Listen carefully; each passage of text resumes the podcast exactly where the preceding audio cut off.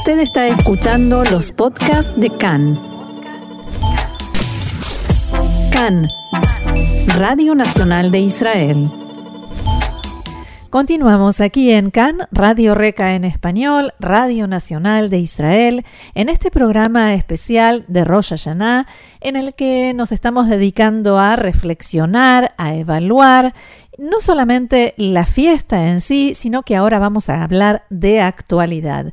Y para eso vamos a contar con la valiosa ayuda del periodista Marcelo Kisilevsky, un amigo de la casa. Hola Marcelo, shalom. Yanato va, Roxana, ¿cómo están todos por ahí? Quiero desearle Yanato va, Metucá, todo el equipo, para vos, para la familia, para todos los docentes de CAN. Muchas gracias, lo mismo para vos y para los tuyos y Sameach. Un gusto tenerte con nosotros. Vamos a hablar, Marcelo, o por lo menos a comenzar eh, en esta en este análisis de la actualidad de este tiempo, empecemos por los acuerdos de paz que se acaban de firmar en estos días en Washington, en la Casa Blanca. El primer ministro Netanyahu estuvo allí y me gustaría comenzar por, por hablar sobre cómo se evalúan estos acuerdos. Hay quienes dicen que los acuerdos no son tan importantes o tan valiosos como los de Israel con Egipto y Jordania, y aquellos que dicen que son más importantes. ¿En qué punto te parece que está la evaluación adecuada?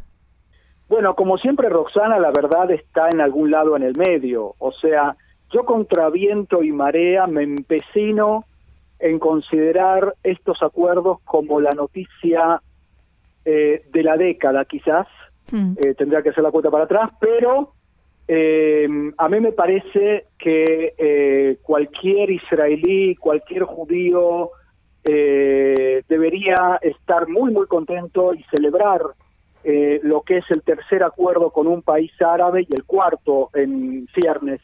si hablamos de Bahrein, pero se trata sin dudas de una revolución, se trata de eh, la ruptura de varios principios eh, en el eh, Medio Oriente, en la dinámica del conflicto árabe-israelí, yo me atrevería a decir que es el fin oficial del conflicto árabe-israelí que, que ya tiene un siglo de un, siglo de, de antigüedad. ¿El fin del conflicto?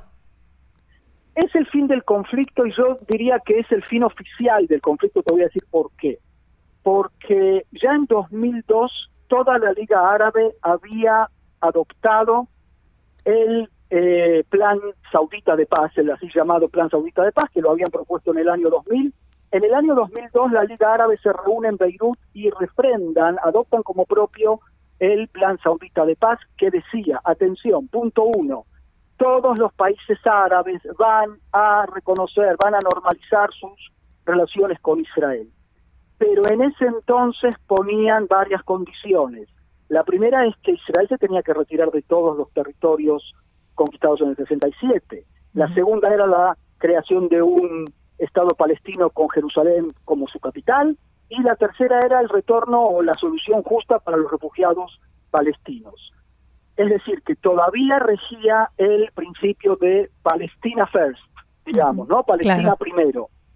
Pero de todos modos, era revolucionario ya en ese entonces porque planteaba la ruptura con aquel principio nefasto de los tres no de Jartum. Para aquellos que se acuerdan, en el año 67, después de la Guerra de los Seis Días, la Liga Árabe había dicho no a la paz con Israel, no al reconocimiento de Israel, no a las negociaciones con Israel. De repente, en el año 2002, están diciendo bajo determinadas condiciones reconoceríamos a Israel como parte del barrio en el Medio Oriente, es revolucionario. Aquí se está completando la revolución de decir, aún si no se cumplen esas tres condiciones, queremos reconocer a Israel y no solamente queremos, sino que lo hacemos en el terreno. Y esto es lo, lo grandioso de esto. Los países árabes nos están diciendo, con embajadas incluidas, queremos estar en paz con ustedes y los reconocemos como una parte importante, no solamente como una parte del barrio, sino como una parte importante del bloque sunita moderado anti, que, o sea, anti-Irán, de hecho, que es la, la amenaza que compartimos con ese mundo árabe sunita moderado. Entonces yo creo que no se puede minimizar en absoluto. Los Emiratos Árabes Unidos eran parte de la Liga Árabe que aun cuando se creó como país después de la unión de, de los siete principados en el 71 y, y los tres no de Jartum en el 67, sí. de todos modos eran firmantes de esos tres no de Jartum, por lo tanto estaban, no sé si en estado de guerra, pero en estado de no paz con Israel y por lo tanto el acuerdo, Roxana, sí es un acuerdo de paz, no solamente de normalización. Ahora, el tema palestino sigue abierto y hasta ahora el gobierno de Israel podía decidir no decidir y no tenía nada que perder en cuanto a sus relaciones con el mundo árabe. Mi pregunta es, ¿estamos mejor o peor posicionados ahora en este aspecto con ahora que vamos a tener embajadas, más embajadas de países árabes en Israel y con mucho más que perder en términos diplomáticos, económicos y regionales, ¿cuánto más se podrá seguir con esta política de no resolver el tema palestino? Bueno, la no decisión en el tema palestino no empieza ahora con, con el acuerdo con los Emiratos.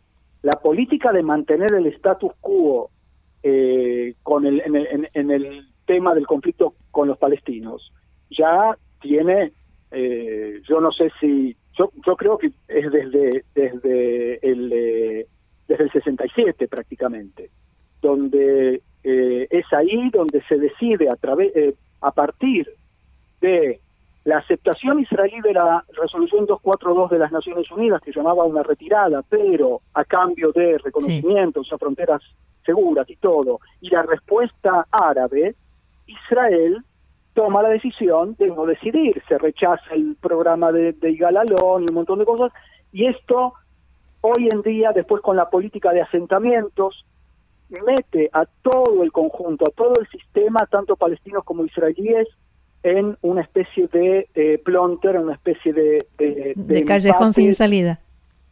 Claro, una especie de callejón sin salida, donde, Roxana, lo que se está dando hoy en día, ya hace décadas, y, no empieza con el gobierno de Netanyahu, pero, pero el gobierno de Netanyahu quizás lo, eh, lo profundiza y lo eh, disfruta de alguna manera políticamente, es la, eh, el status quo donde a los dos liderazgos, por no decir a los tres liderazgos, estamos hablando del liderazgo del Hamas, el liderazgo del Fatah, o sea, la autoridad palestina. Abu en, en Cisjordania y el gobierno israelí de Benjamin Netanyahu, les es mucho más cómodo no resolver el conflicto, no crear lo que vimos, eh, el último mapa que vimos, que fue el mapa de Olmert en el 2008, con intercambio de territorios y la creación de dos estados, etcétera, etcétera. Si Netanyahu crea eso, cae su gobierno, termina su carrera política. Claro, por eso a, eso iba mi pregunta, con las presiones internas, por ejemplo, para anexar territorios y una embajada de Emiratos Árabes Unidos aquí en Israel, ¿cómo se congenian esas dos realidades? ¿Qué hace el gobierno israelí? Tiene mucho que perder por los dos lados. Eh, yo no sé si tiene mucho lo que perder o de alguna manera pueden pasar las dos cosas, que por un lado le esté dando un espaldarazo a su política de status quo, porque si ya no tengo la presión del mundo árabe, entonces no, no tengo apuro por ir a negociar con los palestinos, especialmente si los palestinos no están aceptando ninguna propuesta. Pero por otro lado, eh, lo que dice Netanyahu es lo contrario, es decir, que de una estrategia de primero los palestinos y después los países árabes, vamos a hacer primero los países árabes y eso va a presionar de alguna manera a los palestinos para que se avengan a negociar por lo que les están proponiendo, ciertamente en una posición de mucha mayor debilidad para ellos, eh, pero por otro lado va a propiciar que por fin se llegue a algún tipo de, de acuerdo. Y, yo creo que eh, los países árabes presionarían para que también sea beneficioso para los palestinos, para que sea potable alguna propuesta y con el ingrediente de que, bueno, los países árabes ahora sí, porque nunca lo han hecho, también inviertan y también haya inversiones de Norteamérica y también de Europa y también de los propios países árabes que según dicen, quizás para eh, pagar lo que acá en Israel se llama más fatime, o sea, para quedar bien, sí. eh, dicen que no se olvidaron de la causa palestina. Y bueno, entonces sería una oportunidad, una vez que todos tengan paz con Israel, para que lo demuestren. Sí, quizás no se olvidaron, pero cambiaron de rumbo, cambiaron eh, el, el, método que eligen para promover esa causa. Sí, en realidad no la están promoviendo lo, eh, cuando cuando eh, firman la paz con O para defenderla. Claro, lo que están promoviendo en realidad es priorizar sus intereses de Estado por sobre los de los palestinos, que mientras eh, no se arregla el conflicto israelí-palestino, eh, Irán sigue configurando una amenaza cada vez mayor. Eh, la posición militar de los Emiratos y de Bahrein y de Oman y de Arabia Saudita no es más fuerte sin Israel y sin Estados Unidos, donde Estados Unidos además está amenazando o insinuando que se retira de la arena geopolítica mesooriental eh, por razones de Estados Unidos, no importa. Eh, y entonces eso hace entrar en estrés a todos los países árabes sunitas y dicen, bueno, si Estados Unidos se va, eh, tengo acá a alguien que es Israel, tiene capacidades militares y que además le interesa Dicho sea de paso, eh, te voy a quizás a sorprender, pero el hecho de que Estados Unidos le venda aviones F-35 a Emiratos Árabes Unidos eh, no debe eh, estresar a Israel, sino, y, y, hemos escuchado ya voces en ese sentido, sino al contrario, fortalece el, el frente militar eh, contra Irán para cuando llegue la, la, hora de, digamos así.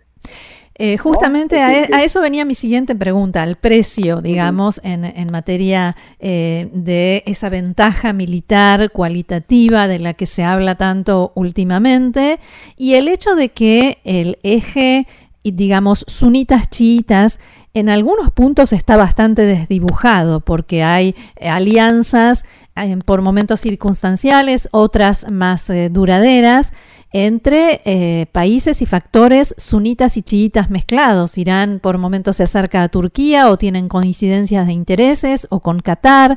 Entonces, eh, ¿cómo, ¿cómo entra todo, esto en, e, todo eso en este rompecabezas? Claro, vos tenés razón en el sentido de que Qatar está insinuando también que podría llegar a prenderse, a subirse al tren de la paz ¿no es cierto? lo cual sería también beneficioso, porque entonces estaríamos neutralizando esa eh, alianza non santa Qatar-Irán. Eh, Turquía, por su lado, no es árabe, y entonces Turquía pendula también, ¿no es cierto? No sabe bien para qué lado eh, apuntar, y entonces por épocas, según los caprichos de Erdogan, tiende hacia Irán o se trata de reconciliar con Israel. Claro, pero es sunita. Sí, sí, sí, sí, sí. En el esquema chiita sunita Turquía es sunita, no cabe duda. De todos modos, eh, no sé si eso eh, un poco responde, pero el enfrentamiento principal sigue siendo en el mundo entre el mundo árabe sunita moderado, liderado por Arabia Saudita, eh, y al cual ahora es recibido Israel como miembro oficial y con bombas y, con bombos y platillos. Hmm eh, frente al bloque iraní, turco, sirio, ¿no es cierto? Qatar que también pendula o no, y Rusia apoyando desde atrás, y China mirando desde el horizonte, no nos olvidemos de China también. Sí, claro, sin duda. A, eh, propósito de la, de la ventaja militar eh, israelí, que, que nos pone un poquito en tensión, no nos podemos olvidar que la venta de aviones F-35 a Emiratos ya está siendo la excusa para que los israelíes pidan eh, recompensa a Estados Unidos en la forma de medios de combate que mantengan esa ventaja estratégica. Y además, no nos olvidemos que existe en ese sentido una ley del Congreso norteamericano que eh, determina que esa ventaja israelí tiene que ser mantenida. Entonces, nos podemos quedar tranquilos por ahora, digamos. Por último, Marcelo, y en este espíritu de Rosh Hashanah, me gustaría preguntarte, obviamente no te pido un pronóstico porque quien hace pronósticos en Medio Oriente eh, se arriesga demasiado, Mm, sí me gustaría preguntarte cómo evalúas que esto va a seguir adelante, si realmente más países se van a sumar, si realmente Israel va a tener las ventajas que se nos prometen a partir de estos acuerdos o terminará, por ejemplo, complicándose con eh, estos países nuevos amigos de Israel en conflictos que no le pertenecen, como podría ser en Libia u otros eh, puede llegar a pasar cualquier cosa. Eh, yo soy más optimista que pesimista, ¿ok? Porque uno de los países, por ejemplo, que, que están en fila para, eh, para hacer la paz con Israel es Marruecos. Eh, otro país que está en fila es eh, Oman. Y con Oman ya Israel desarrolló durante también 20 años muy buenas relaciones, donde Israel ya le resolvió, por ejemplo, a Oman el problema del agua la agricultura desértica y un montón de cosas. Es decir, lo que se está dando acá es un ahora queda bien, ¿no? En el mundo árabe. Ahora queda bien hacer la paz con Israel oficialmente, eh, esto va a abaratar costos de, de, intercambio comercial y tecnológico eh, de, eh, de lo que costaba hacerlo en secreto, ¿no? Empezando por vuelos mucho más largos que, que antes, que ahora se pueden hacer directo a través de Arabia Saudita los países árabes es un interés de Estado vital para ellos porque cada vez el petróleo eh, cuesta menos, se está volviendo cada vez menos relevante y ellos lo ven como una tendencia, se va a acabar o va a ser reemplazado por otra cosa en las próximas décadas. Eh, y entonces tienen que eh, virar hacia la alta tecnología y tenerlo a Israel como socio es de vital importancia, yo creo, para ellos. Es decir, nosotros aplaudimos mucho a los equipos israelíes y a Netanyahu que hizo la paz con eh, los Emiratos, pero no nos olvidemos que acá atrás hay intereses árabes de primera magnitud que se están jugando. Y por eso yo soy más optimista que pesimista en ese sentido, que eh, y, por el lado de meternos en, eh, en conflictos que, por ejemplo, incluyen a, no solamente a Libia, sino también a Yemen, eh, hay que tener cuidado. Yo creo que hasta ahora Israel ha sido bastante capaz de eh, mantenerse al margen de todos esos conflictos y como vos decís, aún cuando tenemos esa, esas paces con los países árabes, mantenerlo abiertos los ojos de que realmente no nos veamos arrastrados hacia esas dinámicas, ¿no? eh, me parece que es un buen deseo eh, también para eh, Rosh para este nuevo año, que sepamos aprovechar lo bueno de todo esto y alejarnos de lo malo y también eh, que esto no sirva de excusa para no resolver o para no intentar resolver el problema palestino, sino al contrario, que nos sirva como plataforma, que le sirva también a los palestinos como una plataforma amigable para eh, intentar resolverlo de una vez. Bien, me quedo con estos deseos, Marcelo. Muchísimas gracias eh, por haber compartido con nosotros toda esta información y este análisis, como siempre muy interesante. Y nuevamente, Shanato va y será hasta la próxima.